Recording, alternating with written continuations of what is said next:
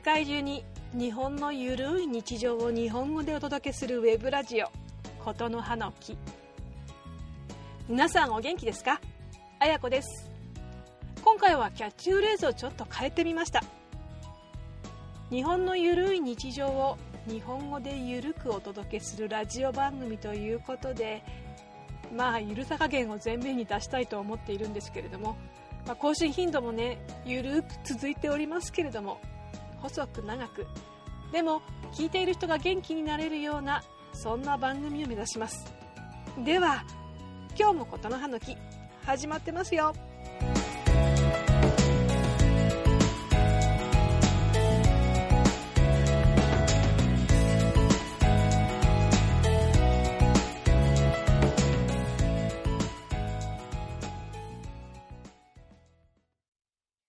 改めましておはようございます。こんにちは。こんばんは。琴の葉の木始まりました。最近更新をサボってないかという声が聞こえそうですが、まあ、月2回っていうのを目標にしてますんでねとりあえず。今後もあと1回、まあ、今月ですね。今月もあと1回ぐらいは更新予定です。という間に4月になっちゃって花見も終わってしまったんですね。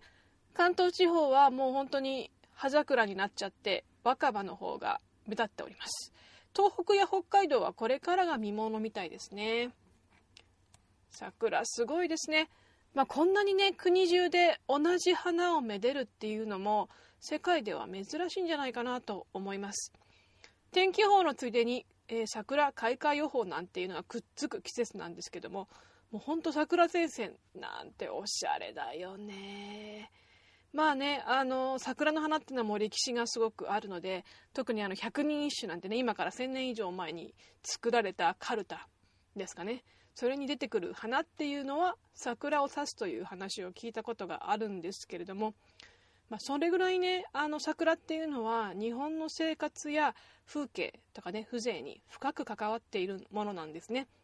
まあ、そういうものなんだろうなと思いますね私もスウェーデンにいた頃にも本当4月に桜の花がないとなんか気分が悪くなってなんか違うよね。っていうような悶々としながら過ごしていた時期でもあるんですけども今なんかもう本当にもうパッと行くとどこでもこうピンクのね薄桃の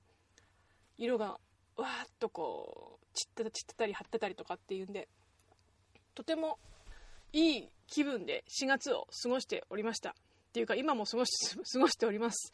えー、っとですね100人してもねあのー、あれ100枚あるけどみんな違うっていうのはもちろんそうなんですけれども桜に関する歌っていうのがまあ私が知ってるだけでもね3つ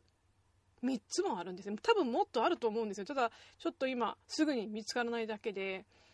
えっ、ー、とですね高砂の尾上の桜先に蹴り富山の霞たたずもあらなんというのがまず一つ。この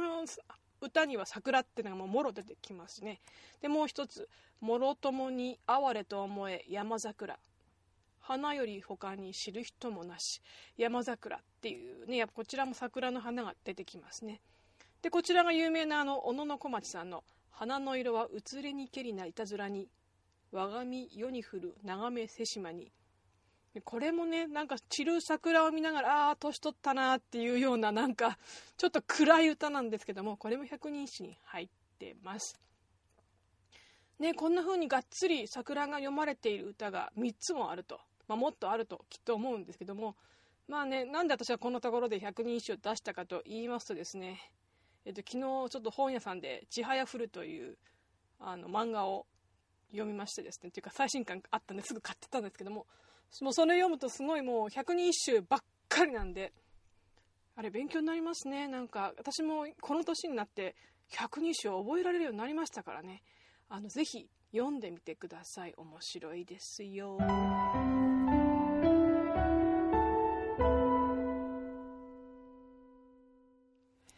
さて後半です、えー、今回は趣向を変えましてですね海外で生活する日本人のためのあまり役に立たないかもしれない情報というのをお伝えしたいと思います、えー、先ほどですね「ちはやふる」という漫画の話が出ましたがこれはですね日本の、えー、週刊誌かな？2週間に一遍出ている「B ラブという雑誌に連載されているまあ表向き女性漫画ですけども作者さんに言わせると、まあ、スポコン漫画と、私もスポコンだと思って読んでますけども、まあ、カルタを題材にね競技カルタというものを題材にした作品です。さてですねこういうね最新刊が昨日出たからすぐ読みたいっていう気持ちは多分ね私だけでなく漫画好きな方世界中にいる日本人の方特にみんなそうだと思うんですけれどもこれを海外ですぐに読むにはどうしたらよいかですね。えちなみに「進撃の巨人」というのも今日本ですごい流行ってる爆発的に流行ってる漫画なんですけどもこちらもつい最近新刊が出ましてですね本当これも合わせてすぐに読みたい。さあどうしようと。多分その辺はあると思うんですよね。あの出ててもどうせ読めないやっていうのはね私海外に暮らしていてすごくあの諦めモードであの過ごしていたんですけども最近読めるんじゃないかなと思うんですよ。まあ、いろんな方法があって、まあ、本屋さんでその紙の本を買うんではなく、えー、iPhone とかねそういうのに入っているあの電子書籍という形で読むことができるようになりました。まあね Kindle なんてねあの Amazon が出しましたね。あれ結構最初の頃は日本語に対応してるんだかしてないんだかで結構ガタガタガタガタ言われてたので私はあれには手を出してないんですけれどもえ日本に帰国してからですね私はコボというのを買ったんですよあの楽天から出ている電子書籍用の小さいタブレットみたいなものなんですけどもまあ、これはですね、コボはね、端末、コボっていう端末がないと電子書籍読めないのかっていうと、そういうわけではなくて、例えばですね、あの、今私、自宅にパソコンね、パソコンっていうか PC っていうんですかね、持ってて、それの、まあ、いわゆるプログラムですよね。えー、私の場合 iMac なので、アプリを入れるんです。コボっていうアプリがあるので、それをまあ読み込んでインストールしてパソコンに入れてしまうと例えば電子書籍を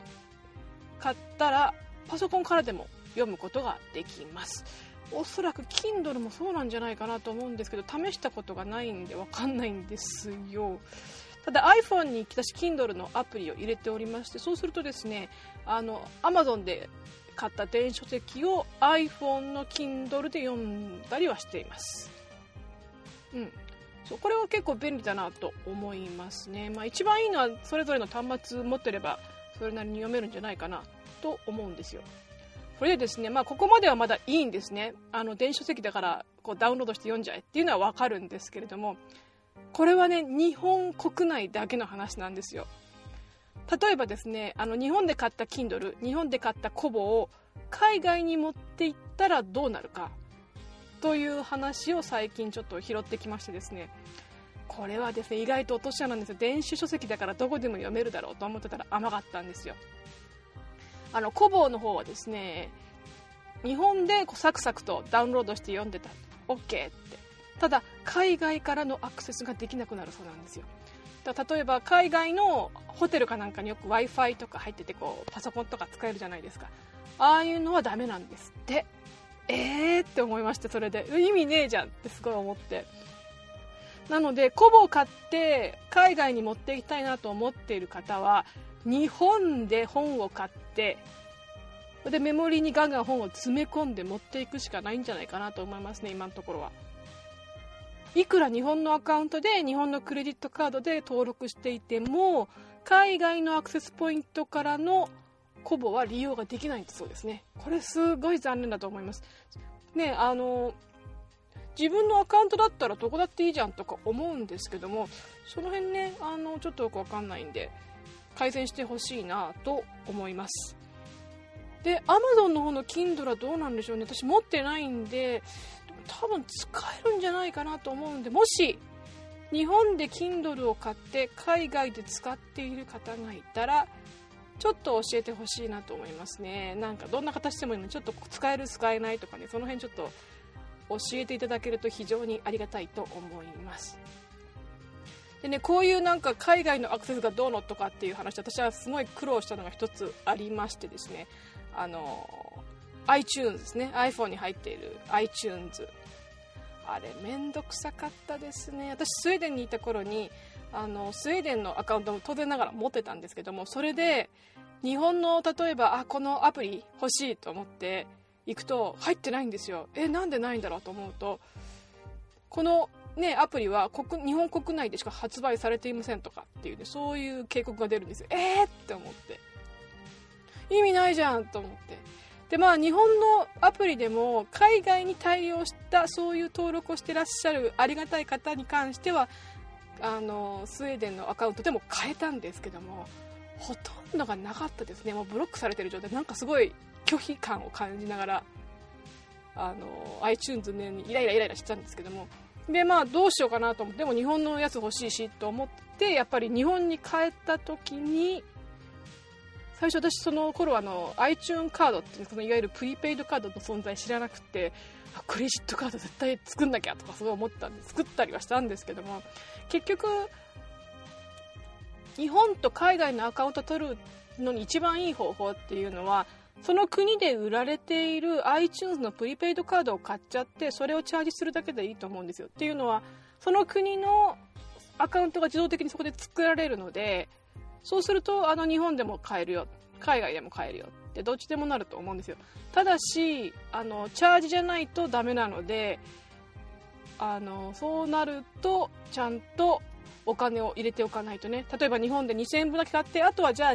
海外のカード経由でその日本のアカウントにお金入れようと思ったらできないんですよ。海外のクレジットカードはもう自動的にその国のアカウントに飛ばされちゃうので日本でもし iTunes を使いたかった場合はやっぱりこれも日本でいっぱいチャージして持っていくしかないんですよ。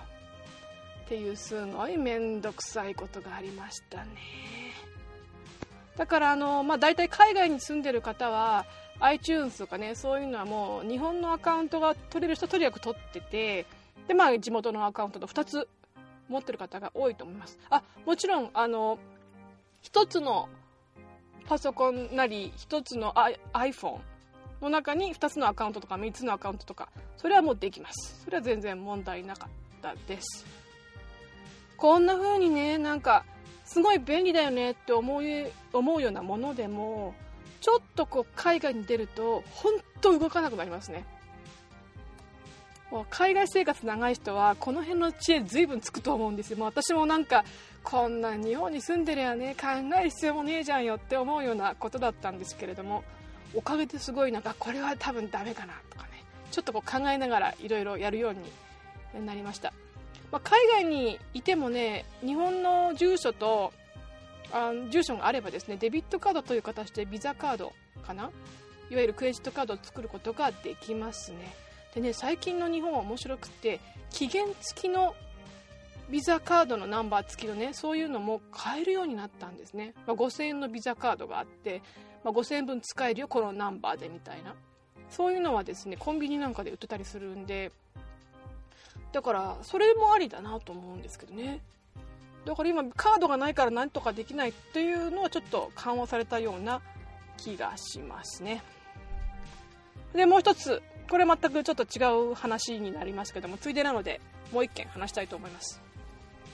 あの今私シェアハウスっていうところに住んでるんですけどもね日本もね今すごい増えてるんですよ。私はもうこういうものは海外にしかないのかなと思っていたのであのー、以前はねだから帰国するたびにホテルを予約なんかしたりしてたんですけども今じゃ何？海外でそのシェアハウスのオーナーに連絡取って2週間ぐらいいたいんだけど空いてたら貸してみたいな。そういうことができるようになりました。だからね、あのー、私が住んでるシェアハウスもそうなんですけどももちろん長期で住んでる人もいれば空いてる部屋があればね2週間ぐらいいさせてほしいとかいうのも OK だしあとはですねこう一つの部屋にこう2段ベッドがいくつもあるようなそういうゲストハウスも結構増えてきてるようです。でこういうのはねあのどうやって探すの？って思うじゃない？まあ今はもうパソコンね携帯いろいろそういう検索ツールがあるのでもし気になった方はぜひその辺で調べてみてはいかがでしょうか？と思います。ということで今回は、えー、外国暮らしの人が久しぶりに日本に帰ってきた時にちょっと役に立ったら嬉しいなという情報のお話をいたしました。えー、っとですねまあちょっともう時間が迫ってますんで次回はですね一応ねゲストを呼ぼうかななんて思ってるんですけどもえー、っとどうなるかちょっと全然わかんないです。なんかすごい忙しそうなんで声かけづらくってみたいなのもあるんですけども。まあでもねあのいろいろちょっとやっていきたいなと思いますが今回はこの辺で。では次回の更新までごきげんよう。